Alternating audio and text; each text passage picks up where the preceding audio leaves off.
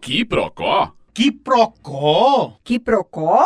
Que procó é esse? O assunto de hoje são as calçadas. Você está satisfeito com as calçadas na rua em que você mora? Com as calçadas na sua cidade? Em que elas poderiam melhorar? Parece um assunto secundário, mas é um dos principais aspectos de mobilidade de uma cidade e tem preocupado a população que anda nos grandes centros e movimentado debates no Tribunal de Contas do Estado da Paraíba. Mas antes de falarmos sobre o Tribunal de Contas, vamos falar sobre um estudo intitulado Campanha Calçadas do Brasil 2019, realizado pelo Mobilize Brasil, que é um site especializado em mobilidade urbana sustentável. O estudo diz que nenhuma capital brasileira tem calçadas adequadas para facilitar a circulação das pessoas. Esse levantamento avaliou a condição das calçadas, da sinalização para os pedestres, o conforto e a segurança para quem caminha nos entornos de edificações públicas. A pesquisa mostra que, em maior ou menor medida, quem precisa caminhar nas capitais do país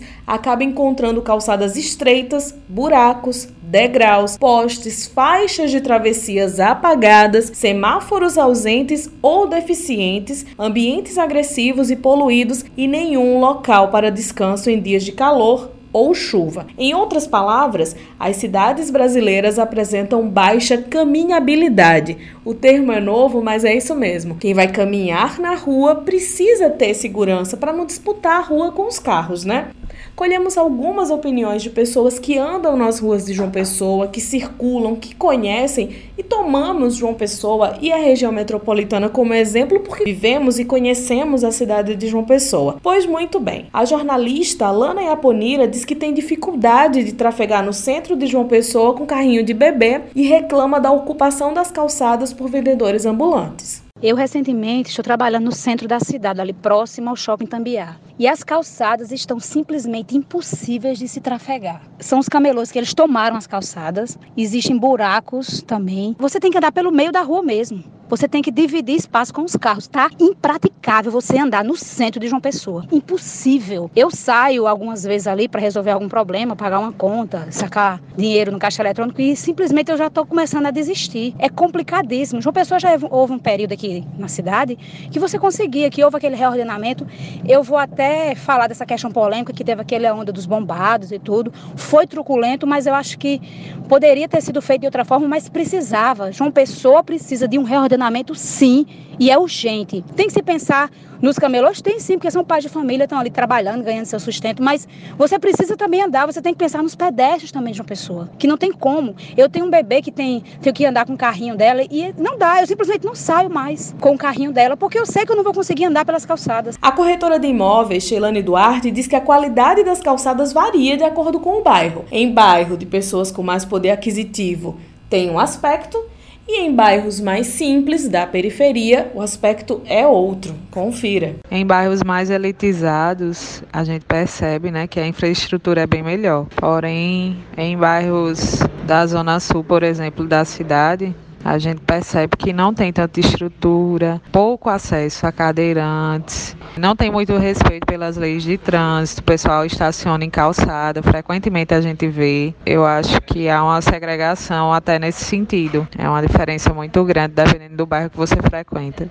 Érica Soares, que também é jornalista, destaca o desnível nas calçadas e a dificuldade dos idosos andarem nas calçadas. Realmente tem algumas calçadas que são bem complicadas de andar, né, dentro da cidade, né? São altas demais, algumas que são rampas, saída de garagem que às vezes colocam aquelas cerâmicas antiderrapantes, né? Então, além do desnível da calçada, né, você corre o risco também de cair por conta da cerâmica. Isso tanto em casa que aí tem essa questão da cerâmica que se usa, como também de estabelecimentos comerciais, rampas ou tanto buracos, a altura também da calçada é bem complicado. Teve uma situação que aconteceu com a minha avó, ela estava na calçada e ela era um pouco ladeirada, né? Não era uma rampa, era uma calçada, mas ela era um pouco ladeirada. Não era cerâmica, é aquelas, aqueles pisos um pouco mais grosso. Ela acabou caindo, né?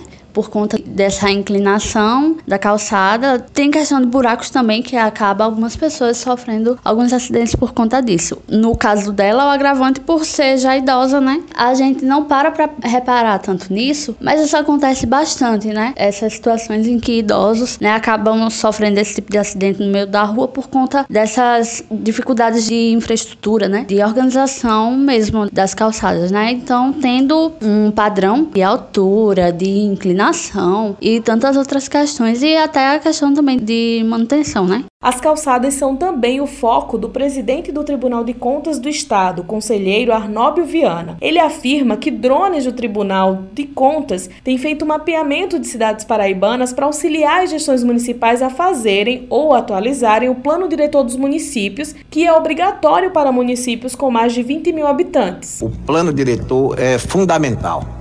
A cidade tem que se conhecer. Assim como o ser humano precisa se é, conhecer a si mesmo, né, como preconizam os, os filósofos, a cidade também precisa se, se conhecer. Os habitantes precisam discutir os seus problemas e procurar soluções. E, e o plano diretor é o início, o início de tudo. Plano diretor.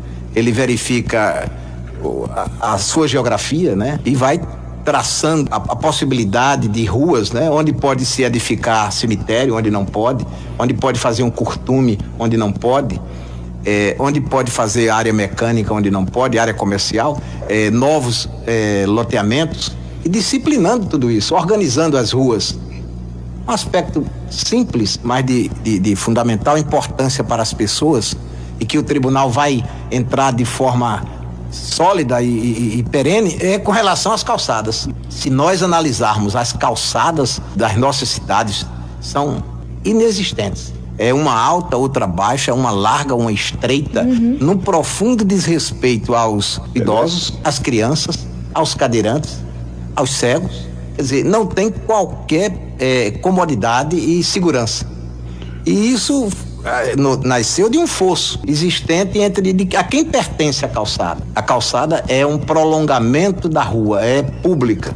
Então, sendo pública, e infelizmente pela omissão das administrações lavando as mãos, os particulares adotaram a, a, tradição de corrigir sua calçada. Mas a legislação ainda hoje é meio dúbia, é verdade, é meio dúbia, mas a calçada é um patrimônio público. Ele destaca o motivo de se preocupar com as calçadas e ele diz que para começar cuidando das pessoas, toda gestão é para melhorar a vida das pessoas, tem que começar pelas partes simples e por que não pelas calçadas? Calçada é um patrimônio público e a calçada não pertence ao dono da casa, é, pertence ao povo, pertence aos idosos, pertence às crianças.